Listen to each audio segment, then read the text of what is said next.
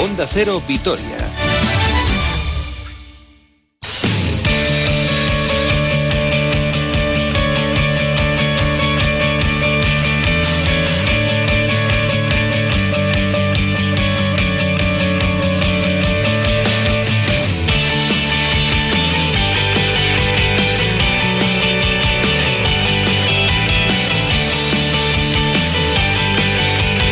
Y a las dos menos cuarto nos ocupamos ya de la actualidad del deporte. Aquí está conmigo ya Roberto Vasco. Hola Roberto. ¿Qué tal Susana? Buenos días. ¿Quién ha ganado las elecciones en Estados Unidos? Ah, No eso todavía no se sabe, hay que esperar. No se sabe y me parece que no se va a saber hoy. No, no, ni mañana. Ni, ni mañana, ya, ya veremos. Eh, se tiene que saber para el 20 de, de enero. Bueno, Hasta entonces hay plazo. Impugnación, todo el rato. Bueno, nosotros no vamos a impugnar nada, vamos a hablar de deporte del partido que mañana tiene el Vasconia en Euroliga. Mm, En fin, eh, en, eh, en principio. Dices que no vamos a impugnar nada, nosotros no, pero vete a saber, no. está la competición como para impugnarla, la verdad. De hecho, eh, estos días hay reuniones, se está hablando mucho al respecto de lo que va a suceder con el futuro de la competición, porque eh, yo creo que todos estamos de acuerdo en que es absolutamente inviable mantener este formato para acabar esta temporada, la segunda mejor competición de baloncesto del mundo después de la NBA y vamos a ver lo que sucede al respecto. Pero, como bien dices, en principio, mañana hay un partido a las ocho y media en el Bues Arena entre el Vasconia y el Villerban, el conjunto francés, que todavía no ha sumado eh, ningún triunfo en los tres encuentros que ha jugado, pero es que se ha visto muy mermado eh, por eh, el coronavirus, por las numerosas ausen- ausencias que ha tenido, con partidos aplazados y evidentemente pues su participación este año en el curso europeo está, bien, está siendo muy condicionado por esta circunstancia. Va a ser un partido especial para Tony Yekiri, que se va a medir a sus excompañeros y él reconoce que va a ser un partido diferente. It's going to be special feeling for me because uh, Sí, yo creo que va a ser una sensación muy uh, especial para mí. Es la primera vez en mi carrera que me voy a enfrentar a un equipo del que formé uh, parte. you Así que siempre pregunto a la gente a ver uh, cómo es enfrentarse a tu ex equipo. uh, Yo creo que uh, tengo que mantener mi uh, compostura y la verdad es que estoy I'm- muy ilusionado. excited to, to meet them all, and uh, Encontrarme they're con also todos excited. ellos, eh, we've already también talked están on the phone. ilusionados. Hemos hablado uh, por teléfono y tengo muchas ganas de verles, Algunos no vienen por el coronavirus, pero I creo think que va a ser un partido ciertamente curioso. Yeah, yeah, I mean, there's a, muchos there's a, cambios there's been a desde lot of changes, you know, uh, entrenadores, players to coaches, médico y otras uh, figuras. medical staff, muchos cambios everybody, you know, there's equipo. been a lot of changing, and, uh, you know, I think the, group of guys they have now, they're really, really good guys, and. You know, really talented players and, you know, physical players. Estoy recibiendo ofertas como futuro traductor, pero bueno, de Sí. momento estoy muy bien en Onda Cero, ¿eh? Bueno. aviso, aviso por las ofertas que puedan llegar. Eh, hablaba el poste vasconista también de los últimos partidos, de esa victoria en Gran Canaria y de esos finales tan apretados, de esa eh, lotería a la que se estaba viendo sometido el equipo en los minutos finales, muchas veces por no cerrar los partidos y en algunos casos por cerrar mal los partidos, como fue el caso, por ejemplo, de esa derrota frente al Barcelona con ese parcial de, de 0-11 final. Hablaba Yekiri precisamente de esta circunstancia, de la victoria en Gran Canaria y de los últimos minutos. It was a, it was a good victory. I. Uh, Fue una buena uh, victoria, fue un partido muy exigente, estamos uh, teniendo muchos partidos seguidos y fue un partido muy duro con un largo viaje, uh, pero ganamos todos juntos y eso es lo importante. Al final conseguir la victoria es lo que importa y eso es lo que hicimos. I mean that's the most important thing, you know, just to get a win, and we we did that. Uh, Creo que los game, dos últimos minutos de los partidos tenemos que estar más uh, concentrados. Tenemos que uh, regirnos en los planes de partido. and, Eso es lo que nos dice el uh, entrenador que tenemos que uh, hacer siempre. uh, Algunas veces tendemos a perder la concentración en los últimos dos minutos de uh, partido. Perdimos el partido así frente al Barcelona y luego fuimos a Gran Canaria y uh, sabíamos que uh, teníamos que estar concentrados porque sabíamos que iba a ser un partido muy exigente. Tenemos que jugar todos juntos y estar concentrados los focus 40 for- minutos. For the 40 minutes. Bueno, pues a la espera de ese partido y lo que va a suceder con el futuro de la competición, que estamos muy pendientes al respecto.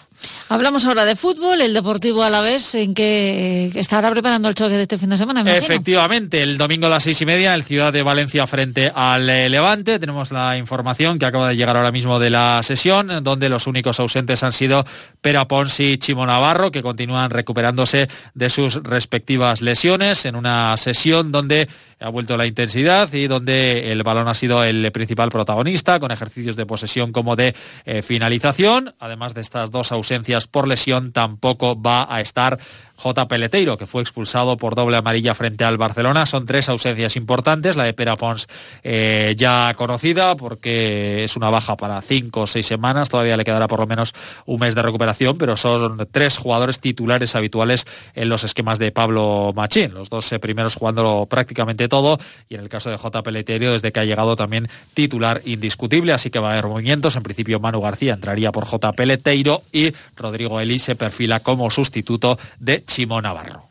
Vamos a hablar ya de pelota porque acaban de reabrirse los frontones Betijay. Sí, ayer conocíamos la noticia, se van a reabrir el próximo lunes y quiero que me lo cuente el presidente de la Federación Alavesa de Pelota, que sí que requereta, Caixo Iker Guardión. Guardión. Bueno, por fin, ¿no? Ya teníamos ganas. Sí, muchas. Desde luego que muchísimas. Una instalación tan grande como, como Mendizorroza y con tantos frontones, pues era, era inevitable que, tuviésemos tantas ganas. ¿Qué tipo de reparación se ha hecho, Iker? Bueno, pues eh, sobre todo lo que ha hecho, se ha hecho es eh, adecuar eh, la instalación a, efectos de evacuación y a la normativa que había de, pues, de, evacuación y de seguridad que, debía cumplir el, el edificio. Mm. ¿Se han hecho largos estos meses? Mucho, muchísimo, sí, sí, sí, sobre todo para los de Cesta Punta, que era el único frontón de, de Vitoria, la única instalación de Vitoria donde se alberga un frontón largo de herramienta, entonces pues bueno, pues eh, se les ha hecho la temporada pasada, se les hizo muy larga y, bueno, y ahora con muchas ganas de empezar, claro. Claro, y sobre todo con ganas de ver actividad un poco. Eh, ¿Qué ocupación va a tener? ¿Se va a poder ocupar todos los días o cómo está la situación? Bueno, pues eh, ahora el frontón en sí, eh, la instalación ahora cumple todos los requisitos y, los aforos evidentemente se, han, van al, 100% de su capacidad, pero bueno, ahora tenemos el COVID y, bueno, pues eh, tenemos que limitar pues bueno, pues a las estancias y a los entrenamientos en base a los protocolos COVID. Oye, Iker, ¿cómo está el tema de, la pelota ahora con todas las restricciones y demás en las categorías inferiores, los entrenamientos y todo esto? Bueno, pues tenemos el deporte escolar eh, en cuanto a competición eh, está parado. Eh, los entrenamientos siguen. los clubes y escuelas que, que están tirando adelante pues están haciendo entrenamientos entre semana, como extraescolares, digamos, o bueno, entrenamientos de, de diario. Y luego en el deporte federado, pues bueno, se ha parado estos 15 días y estamos un poco a la espera de a ver si dentro de los 15 días siguientes hay nuevas restricciones o no. Y por último, Iker, aprovechando que estás por aquí, porque ayer se presentó el manomanista, esos octavos de final comienzan el viernes a Nataun, Darío contra Zubizarreta, y el sábado tenemos cita en Amurrio. Sí, sí, bueno, tenemos a, nuestro Iker, tenemos eh, a la Razabal que hace, digamos, entre comillas, su debut en casa, porque el debut ya lo hizo en el Vizcaya, pero sí, pues bueno, ahora en casa, pues bueno, me imagino que, todos los de Amurrio estarán deseosos de verle jugar en el frontón que siempre le han visto jugar y contra y contra Aymar. Entonces, pues bueno, un partido muy bonito y muy ilusionante para él y, bueno, y desde aquí le mando que, esté tranquilo y, con calma, que se lo tome con, con mucha calma. Qué orgulloso está el Presi, ¿eh? Hombre, pues bueno, ya, ya hacía falta, nos hacía falta ya ha habido pelotaris que han estado ahí, que han estado muy muy cerca, que por nivel y por todo pues eh, sí que han tenido que estar, pero bueno, pues por otras circunstancias pues al final no ha podido ser, pero sí, ya, ya hacía falta, nos hacía falta. Perfecto, pues sí que Requereta, presidente de la Federación Alavesa de Pelota, como siempre un placer, es que ricasco. Y seguimos con ciclismo, que continuamos con la Vuelta Ciclista España. Sí, con la decimocuarta etapa que transcurre por tierras gallegas, Lugo-Ourense, 204 kilómetros, pero ayer Ojito que la vuelta se pone, o hubo un cambio en la vuelta con esa victoria de Primo Roglic en esa crono de 33 kilómetros y el esloveno del eh, Loto, del eh, Jumbo, perdón, del Jumbo Visma, se pone líder de la clasificación general nuevamente, recobra el eh, liderato con 39 segundos sobre Richard Carapaz y 47 sobre Hugh Carty. Compañero Juan Carlos Abascal, Antena 3, muy buenas. Hola, muy buenas. Bueno, pues Roglic, que ayer dio un golpe sobre la mesa, ¿no? Sí, está bonita la pelea entre Roglic y Carapaz, han ido intercambiando. Hay el mayor rojo de líder, lo perdió el esloveno en la subida al Angliru, el único día que le hemos visto flojear un poquito en favor de Carapaz, pero ayer en esa crono que acababa con el muro de Ézaro, pues eh, pudo recuperarlo el esloveno, que vuelve a ser el líder, y además despeja muchas dudas, porque mucha gente se preguntaba, ¿acusará eh, Roglic el duro golpe que sufrió en la última crono del eh, Tour de Francia, donde perdió en una también contra Pogacar? Pues evidentemente, como decíamos la semana pasada, este hombre es en duro como el Pedernal, y ayer lo volvió a demostrar venciendo en la etapa y recuperando ese liderato y metiendo ese medio minuto largo sobre Carapaz. Y ojo a Hugh Carthy que también lo comentaba la semana pasada se ha metido ahí como un convidado de piedra pero bueno que está a 47 segundos del liderazgo. Yo creo que son los tres que pueden intentar luchar por la victoria final de esta Vuelta Ciclista a España en lo poquito ya que nos queda de esta carrera. Sí, porque Daniel Martín ya se queda un poquito más descolgado a 1.42 y Enric Mas, que era otro de los favoritos a priori a principio, ya está a 3.23 y ya no tiene opciones y mucho más atrás incluso sexto Boat Poles, que ya está a 6 minutos y 15 segundos. Hay terreno, está la etapa de hoy en Galicia, que siempre suele ser peligrosa, mañana Puebla de Sanabria. Eh, tenemos después Salamanca, pero parece que eh, Juan Car, salvo que me corrijas, la cobatilla es quien va a decidir el ganador final de esta vuelta, ¿no?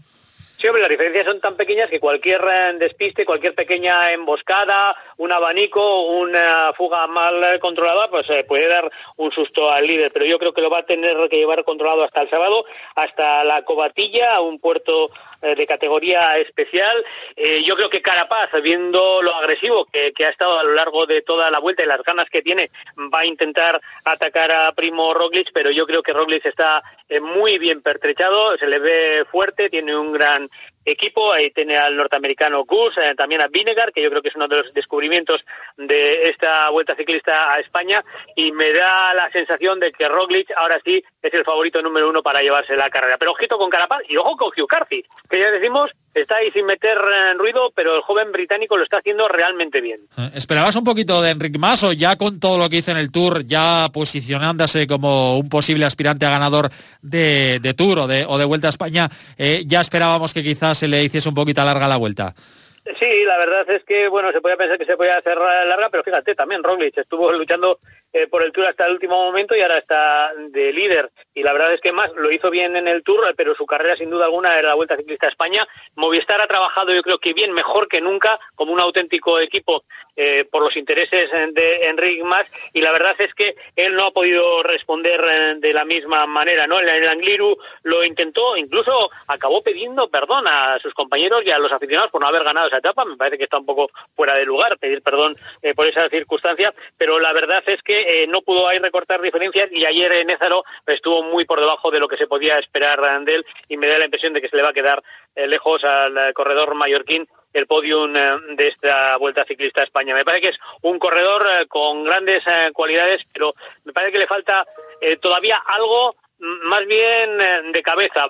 Me parece que si el otro día hablábamos de Marc Soler, que, a veces le falta creérselo, me parece que este, el problema es otro que se lo cree a veces en demasiado y se llena a veces demasiado de demasiada responsabilidad. Como todo en la vida, lo difícil es el equilibrio. el equilibrio. Porque que fiche un, un, psicólogo que le va a ir bien, yo creo, con estos dos. Después del documental que vimos en Movistar, madre mía, está, la verdad que es que ya oímos muchas cosas, muchas cosas. Juan Carabascal, compañero de Antena 3, un abrazo. Un abrazo. Bueno, y esta tarde recordar, a partir de las 9 menos cuarto, que tenemos nueva cita con la Champions, el Radio Estadio Onda. Esto es uno parar. Todos los días. Todos los días, deporte a través de la radio. Gracias, Roberto. Mañana Hasta mañana. Lo mismo a ustedes, a partir de las 12 y media mañana les espero a todos aquí. Cuídense mucho y obedezcan. Vamos a cumplir entre todos que nos han subido los contagios hoy también. Un beso, hasta mañana.